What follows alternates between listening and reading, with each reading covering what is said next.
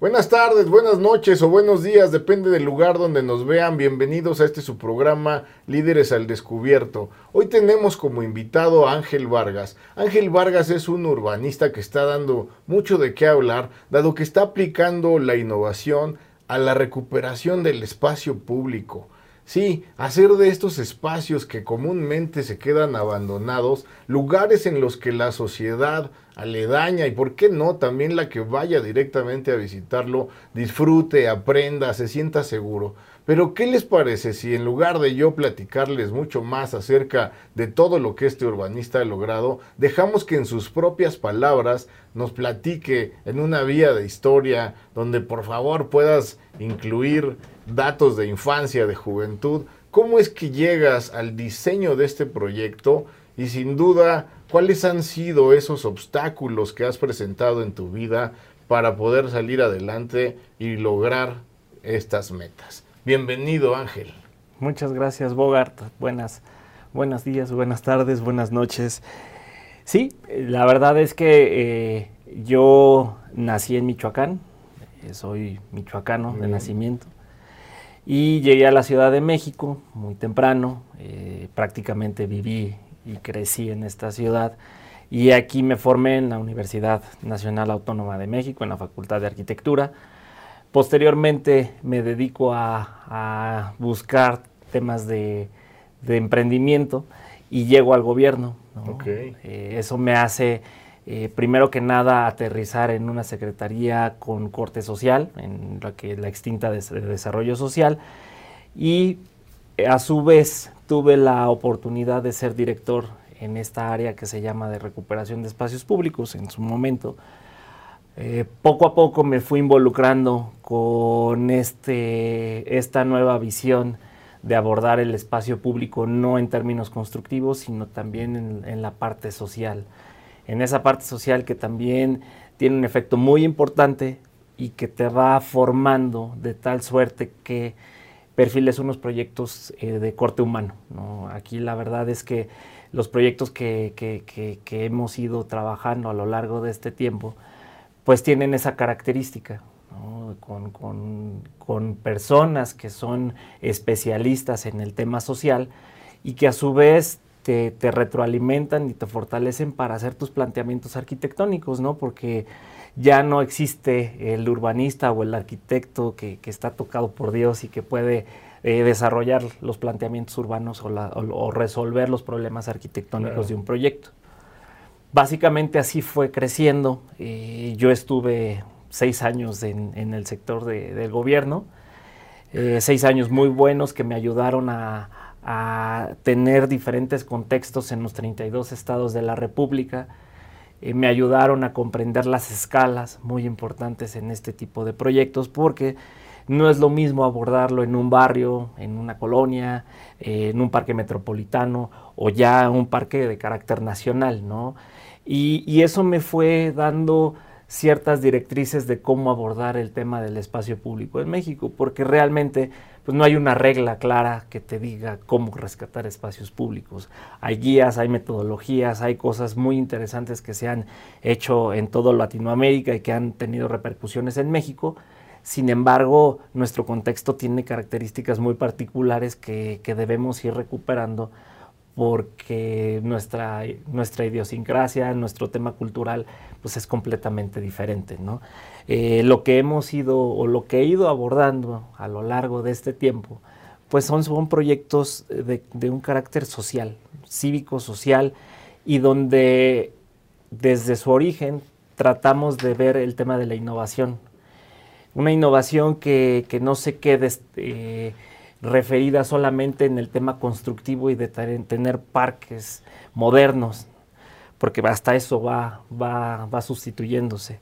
El tema tecnológico también le pega al espacio público y hoy en día hay una industria muy grande, muy fuerte, muy potente alrededor de la recuperación de espacios públicos en México que nos, nos obliga a repensar cómo necesitamos nosotros enfrentar los problemas sociales de México.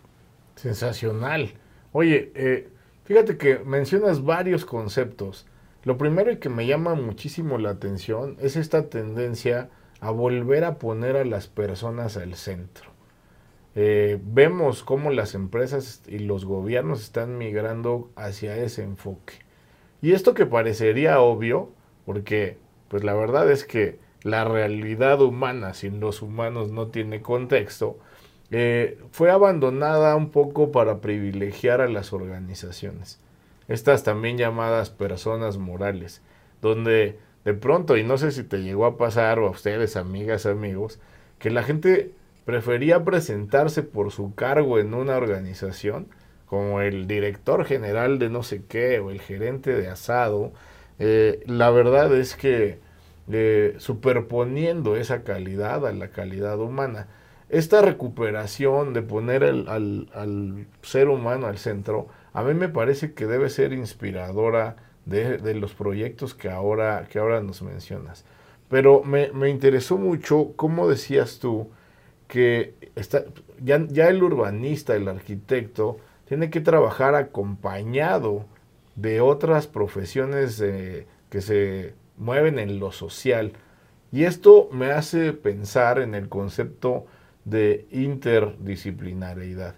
¿Cuáles son esas materias, cuáles son esas especialidades de las que tú te puedes allegar para ir generando esto que decías, un concepto integral, un concepto social, un concepto que recupere tradiciones y se adapte, como bien lo decías, pues a un país tan rico donde no solamente hablamos del barrio, de la villa, de la ciudad, de la provincia, sino incluso de pronto a culturas y climas que permiten unas u otras cosas. Cuéntanos un poco, por favor, Ángel.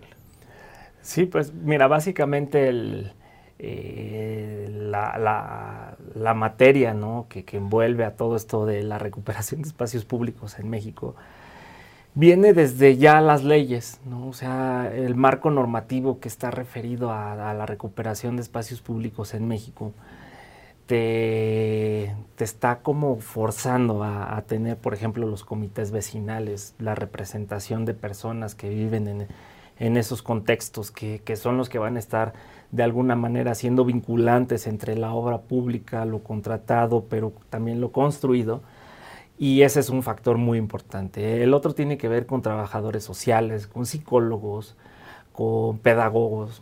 La verdad es que eh, todos ellos tienen una forma de trabajar el territorio que el arquitecto no, no, domina, ¿no? ni el urbanista, por su formación técnica. Antropólogos, por ejemplo. Antropólogos, etnólogos.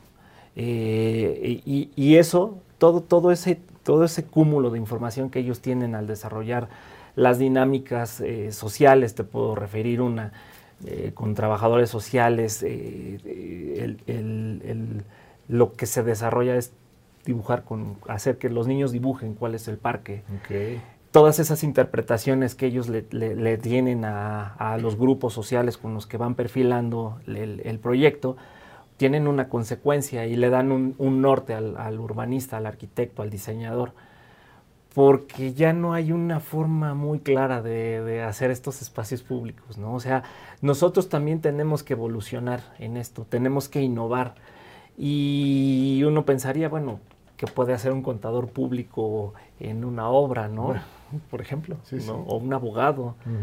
y la verdad es que conforme el proyecto va presentando características especiales, por ejemplo, un biólogo, un biólogo en este tema de la sustentabilidad es importante. La verdad es que son, son materias que se han ido sumando al quehacer de la recuperación de espacios públicos, pero también de la obra pública en general.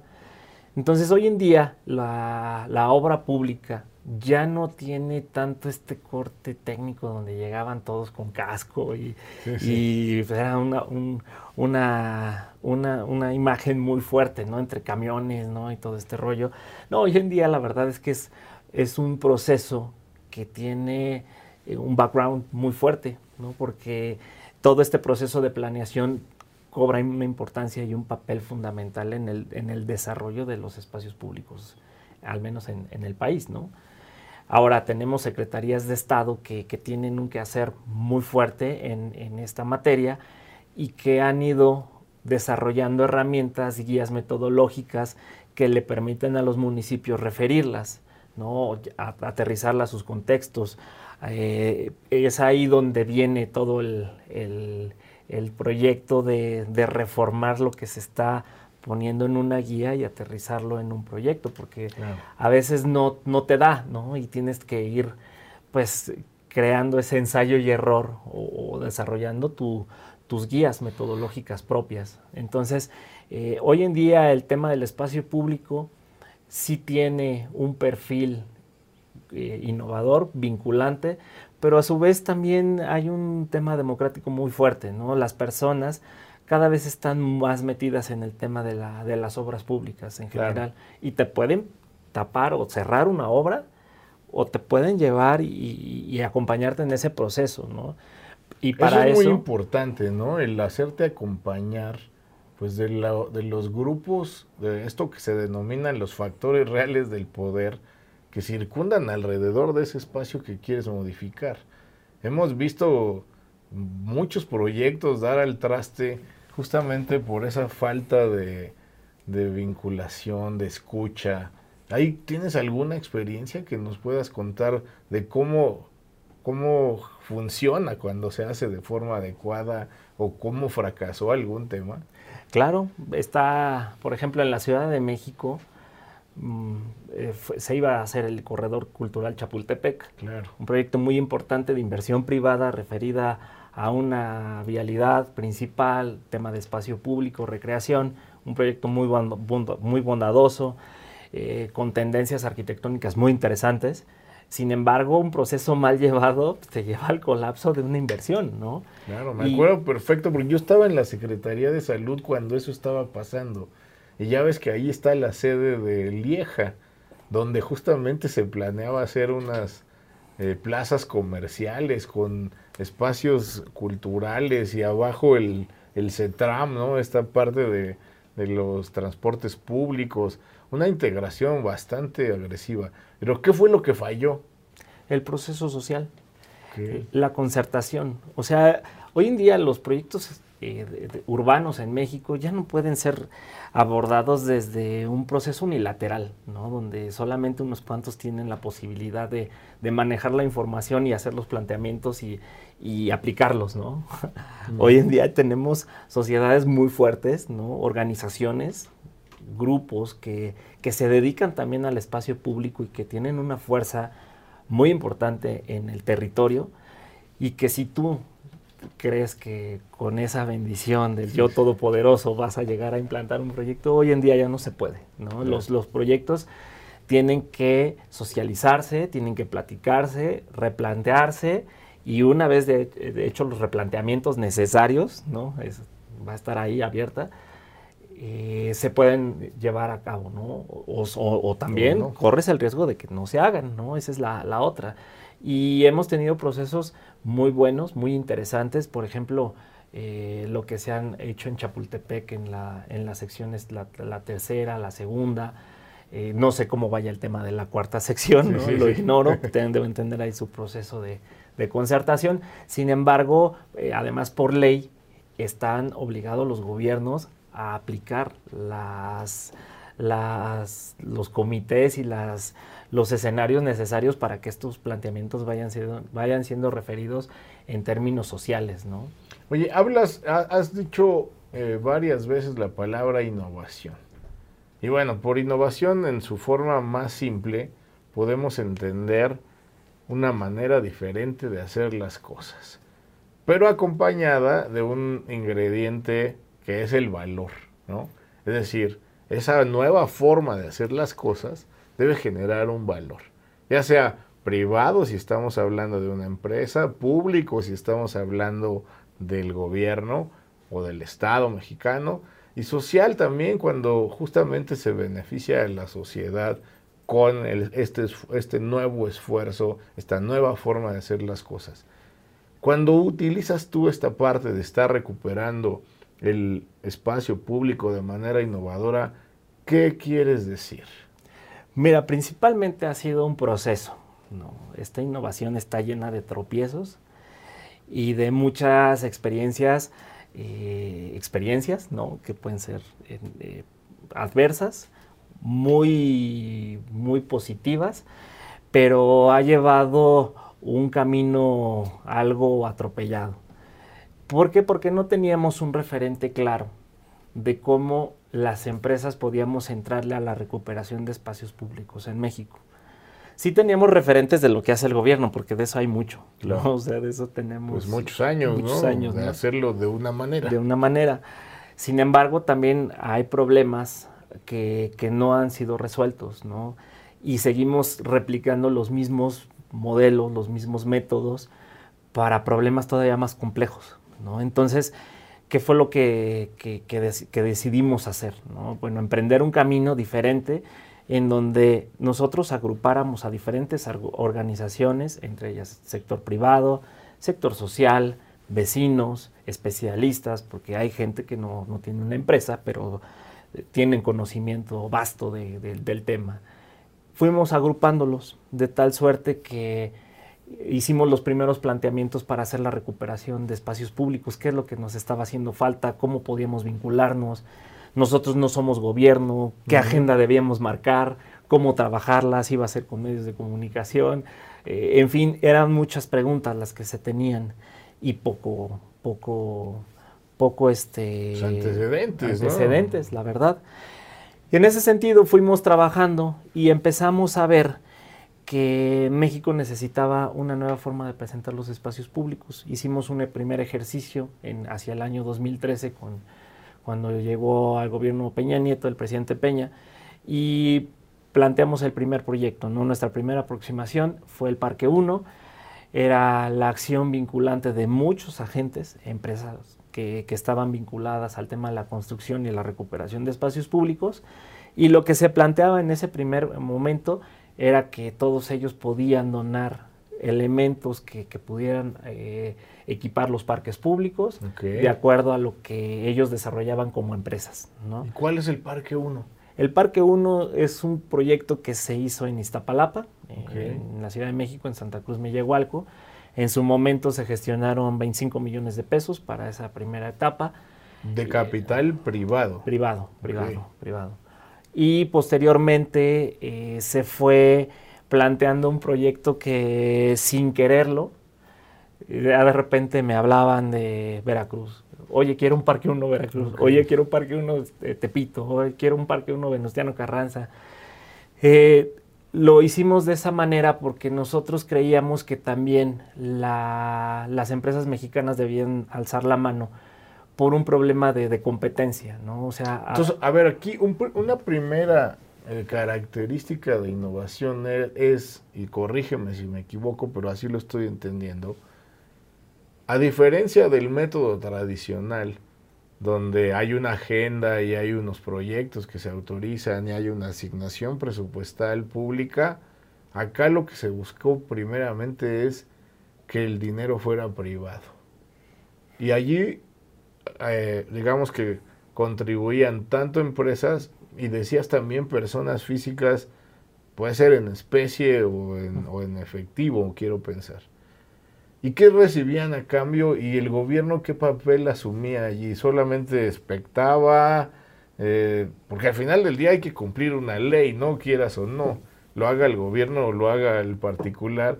Y esto que decías es bien interesante porque las la ley de obra pública está hecha para que el gobierno haga la obra, sí contratando a un tercero, pero porque detenta la propiedad de, de, donde se va a construir.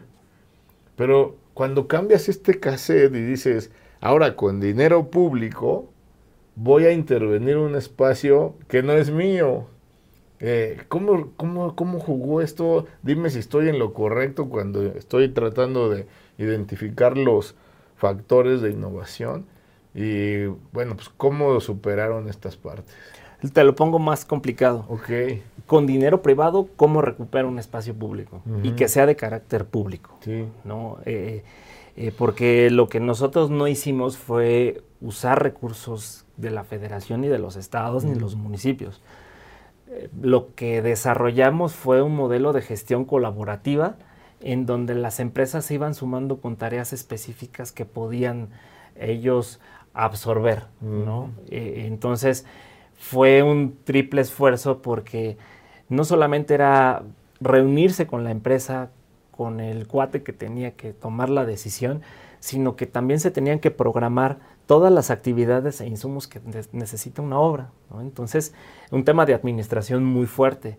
Y la otra es que este proyecto, al final del día, eh, daba la vuelta y como tenía una agenda, nosotros estábamos levantando la voz para decir, bueno, nosotros necesitamos, eh, en términos de competencia, también una, un, mercado que te permita competir en igualdad de circunstancias, porque nuestros productos no tenían la posibilidad de competirle a productos chinos, por ejemplo.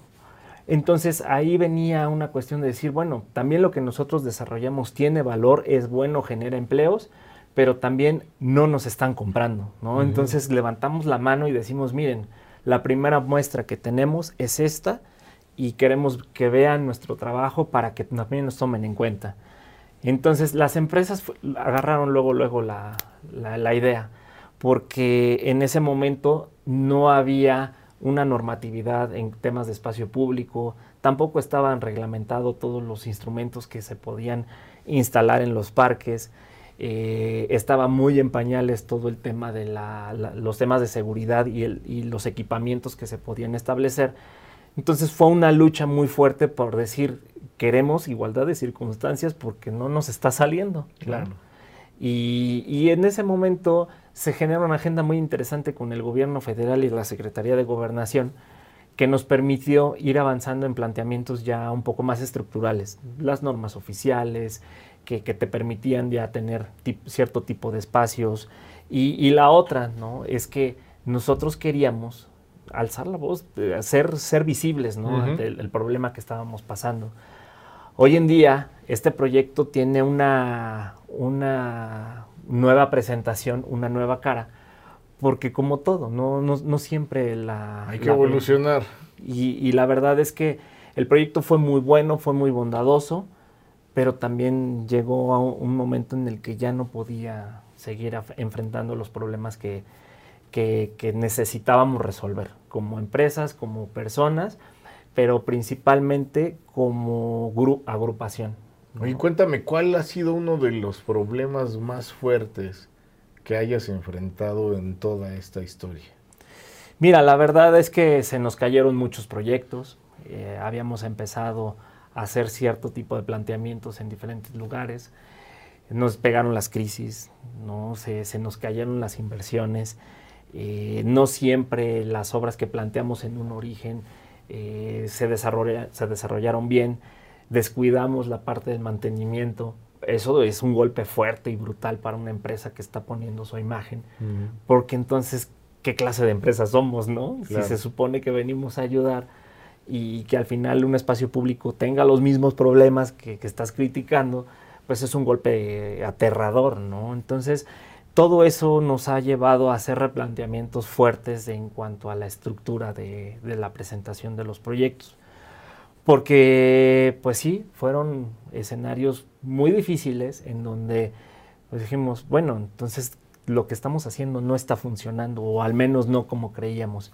¿Qué eh, emociones experimentabas en esos momentos? Frustración, la verdad, frustración, eh, tristeza, ¿no? Y, le pegaba a todos los al grupo, ¿no? Somos muchas empresas las que participamos en esto y se siente en el ánimo. ¿Qué recomendarías para la gente que nos ve para poder evitar o sobrepasar esos momentos de tristeza, de frustración. Eh, ¿Qué hiciste tú, Ángel, para no, pues no, sucumbir y seguir mejorando el modelo y todo esto? Mira, principalmente tenía que ver con un tema personal, ¿no? O sea, si yo no estaba bien, eh, ¿cómo podía transmitirle a los demás que podíamos tener algo de bienestar? Eh, hicimos, hice cambios eh, principalmente en la persona, eh, me documenté, volví a estudiar, regresé a, las aulas virtuales ¿no? hoy en día y lo que hice fue nunca dejar que esa inquietud se apagara. tengo una convicción muy clara en cuanto al tema de la recuperación de espacios públicos y dije, bueno, pues sí, nos fue mal, eh, vamos a, a, ver de qué manera resolvemos esto. Tuvimos reuniones, las mismas personas que nos reunimos, y fue como esas como esas eh, terapias de choque, como cuando vas con la pareja, ¿no? Donde, bueno, y tú hiciste esto mal y tú también. Y, ya me quiero imaginar. Eh, sí, fue doloroso, fue triste, pero también fue retroalimentador. Nos permitió consolidarnos como personas, porque antes que nuestras empresas, pues somos, somos humanos, somos cuates que, que nos vamos, echamos un café, vamos por una pizza, lo que sea. Y al final del día, pues dijimos, bueno, tenemos resultados positivos, se habló de nosotros en medios de comunicación, los proyectos fueron exitosos, nos faltó esto, tenemos que, reformarlo y reestructurar nuestra acción. ¿Cuántos parques uno se concluyeron exitosamente? 17 parques uno. ¿Y cuántos se quedaron en el camino? Como otros 30, yo creo. sí. Ok. Oye, ¿qué pasaba, por ejemplo, porque ya me quiero imaginar que, dice, se nos caían las inversiones. Habían ido a visitar una empresa, esa empresa decía, sí, yo le entro con tal, ya sea dinero o, especie, y, de pronto decían, pues, siempre no, ¿o qué? Sí, eh, teníamos ese caso que era muy recurrente, pero pues bueno, ya teníamos como experiencia. Pero otras, este, al final lo que sucedía era que entraban en bloque, ¿no? Entonces, si se iba una, se iban varias. Entonces, eso te, destrozaba el proyecto. Porque además es, es un proyecto que, va con el tema de la construcción, ¿no? Entonces viene en cadenita todo. La verdad es que las empresas, por ejemplo, el del pasto sintético, pues viene con el tema de los juegos infantiles y así se va, ¿no? Oye, ¿por qué pasto sintético? Mira, la verdad es que hay zonas mm. que no tienen el agua necesita, ¿no? Y, la verdad nosotros hemos optado en algunas áreas por utilizarlo porque, pues no les voy a poner una fuente de danzarina, ¿no? Como las que hay en el Monumento a la Revolución, sabiendo que hay un problema de agua muy fuerte, ¿no? Creo que hay la sensibilidad tiene que, partir también de eso y, por eso en algunos lugares se, optamos por el tema del pasto sintético. Lo que nos gusta pues es ver los prados verdes, ¿no? Que esté podadito y todo eso, ¿no? Pero eso también tiene un, costo fuerte de, mantenimiento. Todo hay que estarlo como, como cuidando. Entonces debe haber un balance muy importante entre el deseo y la capacidad de mantener, ¿no? Porque estoy seguro que por ideas y creatividad no se para. Y tú te puedes imaginar casi no sé, un Disney en una, pues en un espacio grande, ¿no? Eh, pero mantenerlo es una cosa brutal. Eh, a la hora que haces cuentas y decías, ¿para qué sirve el contador? Pues entre otras cosas para eso, debe ser bien difícil. ¿Cómo, cómo hacen para, para mediar? Porque dicen que de abogado, doctor y arquitecto todos tenemos un poco, ¿no? Y ya me, ya me quiero imaginar a estas empresas dando dinero en o especie, como sea, sus donaciones, eh, y queriendo intervenir en, cómo debe ser el espacio. ¿Allí qué hacías? Mira, la verdad es que todos tenemos como muchas interpretaciones del espacio público, ¿no? Y mi trabajo es que los planteamientos que hacemos eh, estén eh, referidos, ¿no? A un contexto que sean aplicables. Y la otra, pues, es también escuchar a mis clientes, ¿no? Porque finalmente, eh, además, ellos son mis jefes, ¿no? Las empresas son mis jefes.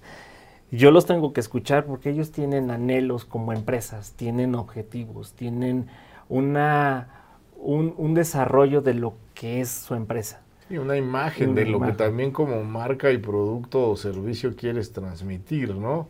O sea, no puedes hacerte cargo de aportar un elemento que nada tenga que ver con tu marca porque parecería pues, un esfuerzo poco alineado a tus objetivos, ¿no? Claro. Y tenemos empresas muy diversas, ¿no? De seguridad, de mantenimiento, de impermeabilización. Y lo que yo siempre les he dicho es, no lo inviertas esa lana en, publicidad en Facebook o, no imprimas tantos folletos. desarrollemos un proyecto social que nos haga ver como empresas realmente socialmente responsables y la otra, que como bien de la empresa podemos tener una proyección mucho más interesante si nos sumamos a la agenda del gobierno en términos de lo que podamos nosotros eh, apoyarles, ¿no? Entonces, en ese sentido, es una labor de convencimiento muy fuerte porque yo les tengo que explicar el proyecto, les tengo que quitar dinero y lo tengo que aplicar a la, obra, pero a veces no solamente es dinero, hace ratito mencionaste que, se, dan insumos. Y, este, y este modelo que, es ahora Micado, que se transforma y tiene una mutación fuerte en Micado Urbana, eh, lo que hace es, son proyectos arquitectónicos de calidad. Le apostamos ya no tanto al, Disneylandia, que antes pasaba eso con tantos juegos infantiles y aparatos de gimnasio, que era como pues, un gran parque de diversiones, ¿no? Pero eso lo hace todos los gobiernos. Nosotros queríamos obras emblemáticas que dieran vista y que representaran los anhelos de las empresas y las personas en espacios referentes en la ciudad. Y ahí nos encontramos que los remates más importantes tenían que ser nuestros puntos de, partida, entre ellos las glorietas, algunos remanentes de, esquinas, este, fuentes, eh, en fin. Eh, y, lo que nosotros eh, hacemos es convencerlos, ¿no? Es un, es un ejercicio de convencimiento muy fuerte porque además de que nos entrega una agenda muy clara con el gobierno, también nos ofrece la posibilidad de entregar obras realmente emblemáticas y de un carácter social, cívico, cultural que, no teníamos. ¿no? La gran diferencia entre lo que era el primer proyecto Parque 1 con este es la calidad del proyecto. Oye, ¿y es posible eh, obtener ganancias del uso de estos espacios? ¿Por qué te lo digo? Fíjate que me ha, tocado estar en, varios países, entre ellos recuerdo mucho el eh, Stonehenge, ¿no? Eh, donde justamente allí lo que hizo el gobierno inglés es justamente dar en trust, esta figura que se parece al fideicomiso, la administración, mantenimiento, conservación, de las pues de los monolitos que hay allí, no no sé cómo se llaman, dinteles creo se llaman, tú sabrás mejor. Corrígeme, por favor, pero lo que yo vi es que hay una gran entrada tipo tienda y una gran salida tipo estas de pues de centro de diversiones donde luego del juego pasas por el souvenir y todo este tipo de cosas, donde al final del día lo que está viendo también es una entrada que lo que hace es sí generar un interés económico para el dueño de la concesión o fideicomiso o como le llames, pero también está generando un recurso que puede ser aplicable a la conservación y mantenimiento de, en este caso, el, espacio público. Eh, la verdad es que cuando yo veía eso pensaba de inmediato en nuestras pirámides, ¿no? Y decía, es que yo cada vez que voy a visitarlas veo más anuncios prohibitivos, ¿no? Y que estoy seguro, pues tienen que ver con un tema de cultura, claro, de falta de cuidado, pero también la intemperie es que, catastrófica, ¿no? Es decir, no es como que, oye, ya no te subas para que no le pase nada. O sea, el paso del tiempo y la intemperie hace cosas. Por lo tanto, siempre se necesita un recurso para ello. Y yo pensaba en ese tipo de modelos que vi allá. La otra es que he visto aparecer, eh, por ejemplo, el, caso de Colombia, ¿no? Donde hay espacios públicos que, por ejemplo, es, es, es la entrada a los tribunales de Colombia. Y en lugar de haber puesto un enrejado, pues no hay enrejado, ¿no? Está, hay un, hay una zona de pasto, hay unas, de pronto, sombrillas, de pronto eh, pues bancos para que la gente vaya y conviva en ese espacio, aunque no tenga nada que hacer de lo judicial, en este caso, sábados, domingos, la gente va a un espacio verde donde muy bien eh, eh, acondicionado puede ahí tomar unos alimentos, depositar la basura y al final del día seguir utilizando espacios que de otra manera, cuando les pones una reja, pues simple y sencillamente están destinados pues a, ser vistos, observados, ¿no? Y a su mantenimiento sin un uso mayor. ¿Qué hay en, México pasando alrededor de este tipo de cosas? Pues mira, eh, eh, hoy en día el, proyecto de, renovación de espacios públicos es muy amplio y ya te permite estar vinculando proyectos, inclusive en redes sociales, eh, en vivo, a partir de, lo que viene siendo un espacio físico. Y las barreras que antes teníamos en cuanto a que eh, pues yo no podía ir a un espacio público en Hidalgo porque pues yo estoy en Monterrey, se rompieron, ¿no? Entonces, ahora ya tenemos herramientas mucho más interesantes que permiten generar eh, ese espacio virtual, ¿no? Y que nos permiten irlo refiriendo a, ciertos territorios. Y, por ejemplo, te pongo el caso de las pirámides, ¿no? Bueno, ok, a lo mejor ya hay cada vez más anuncios restrictivos, pero, por ejemplo, tenemos una acción muy interesante que es el mapping y que te mm, ponen todo el tema de, cuál es la cultura en Teotihuacán y bla, bla, bla. ¿Y qué es lo que pasa? Es que la gente va, ¿no? Y quiere verlo. ¿Por qué? Pues porque se quiere tomar una foto y quiere poner el hashtag de yo soy Teotihuacán o no sé, ¿no? Y la otra, ¿no?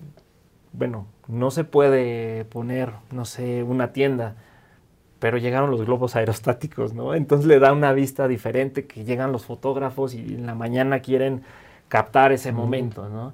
Y se genera toda una, economía alrededor de los espacios públicos, en este caso, grandes espacios públicos, que te permite ir viendo más allá de lo que en estricto sentido, pues es una, una concesión normal, ¿no? De que pones tus, negocios. en otras palabras, pues no los necesitas, ¿no? Porque si tú organizas a las empresas y a la sociedad alrededor de un tema organizado, eh, vaya, valga la redundancia, pues lo que estás provocando es un ecosistema colaborativo donde la gente esté deseosa de participar, pero también de, que sabe que eso va a generar un movimiento económico, ¿no? Te pongo el otro caso. Hoy en día está el Parque La Mexicana, que ese sí tiene su parte comercial, pero también tiene una parte cultural, recreativa muy fuerte en redes sociales y en sus páginas, que te generan contenidos que hoy en día el usuario sí está buscando. O sea, tú como padre, pues estás buscando entornos importantes para que tu hijo tenga un crecimiento sano, ¿no? que tenga esa, esa visión diferente de lo que puede vivir, ¿no? de esa experiencia. Y, lo que te da este tipo de lugares, pues son experiencias que hasta son personalizadas, ¿no? te pongo el otro caso, ¿no? Un pequeño espacio que es el Ojo de México, que ahora es como una esfera así que es Totalmente. Ah, sí, en Polanco, ¿no? Este, bueno, pues hoy, es, sí, que está jalando. hoy en día es uno de los espacios más importantes y de referencia en el contexto nacional, ¿no?